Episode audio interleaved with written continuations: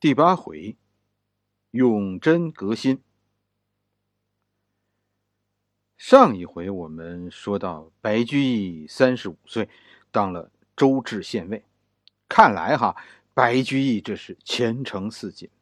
其实这一年，你查历史是公元八百零五年，白居易的这次转身实际上是有故事的。这个白居易啊，你仔细分析这个事儿，白居易其实是在这一年先辞官，然后又被升官，一下子从一个档案馆的编辑被提拔为首都的一个县的县长，这有点让人不明白。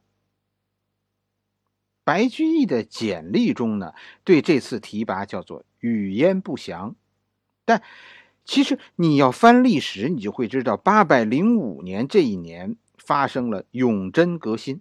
就在这一年的年初，老皇帝死了，新皇帝一登基就中风了，不能讲话了。于是有一帮汉人大臣就要掌权，并开始改革。这次改革就是永贞革新。这次革新很重要。因为至少他决定了三个当时的大诗人的命运。哪三个大诗人呢？柳宗元、刘禹锡和白居易。柳宗元和刘禹锡呀，这两个人是当时的革新派。革新后来进行的不顺利，遭到各方面势力的反对。白居易辞官，应该就是白居易反对改革的证据。这个不奇怪，当时很多大臣都是反对革新的。你想，当时三个宰相，是不是？当时的唐朝是三个宰相，全部这三个宰相全都称病不上朝。白居易应该就是自己请辞的，一腔热血，宁肯不要前程，也不给新政出力。改革呀，只持续了一百天就失败了。宦官发动了政变，将重病的皇帝下课，是吧？然后由宦官拥立太子即位，所有的革新派都落得个贬官流放的下场。革新派这一失败，这白居易就算是做对了。就在八百零五年的下半年，举行了由新皇帝主持的第一次选拔考试，白居易参加了考试。那肯定就是考中了呀，这是奖赏啊。于是白居易当了周至县尉，首都的一个县的县长，就相当于北京。咱们上一回说了，就相当于北京怀柔区区长这个位置。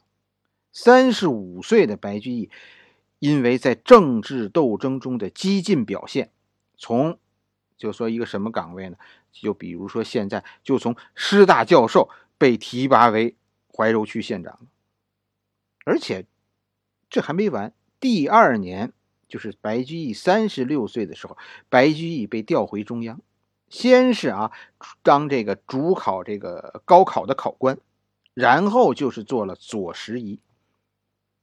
左拾遗这个官职啊不大，但左拾遗有什么特殊的地方呢？左拾遗是在皇帝身边的人，类似于我们现在的。这个主席的秘书、机要秘书，坐这个位子的人啊，都是有学问的人。杜甫当年就做过左拾遗，所以你看，这就是这次永贞革新当中血气方刚的白居易，凭着年轻人的勇敢，居然 蒙对了，是吧？给自己带来了大好前程。白居易就是从永贞革新开始，这个才算是真正的走上仕途。以前的校书郎不过是一个技术岗位，普通公务员，最底层的公务员。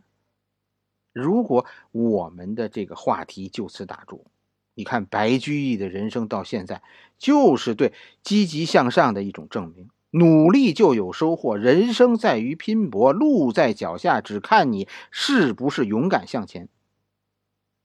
也确实是这样。白居易现在这个时候的白居易，就是一个这么单纯的、抱定了对人生全面正面信仰的人，正努力去实现什么呢？去努力实现达则兼济天下，随时准备着即时肯杀身。可是你有没有注意到，是不是？达则兼济天下，这是孟子说的话。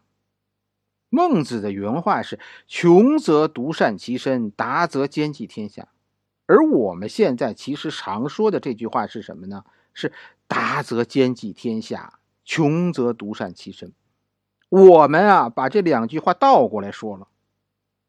这一颠倒，其实意境语境就完全不同了。这里边是个什么意思？这个人呐，由穷到达和从达到穷，这中间体会出来的道理，人生的道理是完全不同的。成也萧何，败也萧何。白居易的这种积极的人生态度，为自己赢得了现在的机会，可紧跟着也给自己带来了祸事。白居易因为因为这个积极向上的态度，最后倒霉了。好了，这一回我们就讲到这里，下一回我们讲白居易的贬官。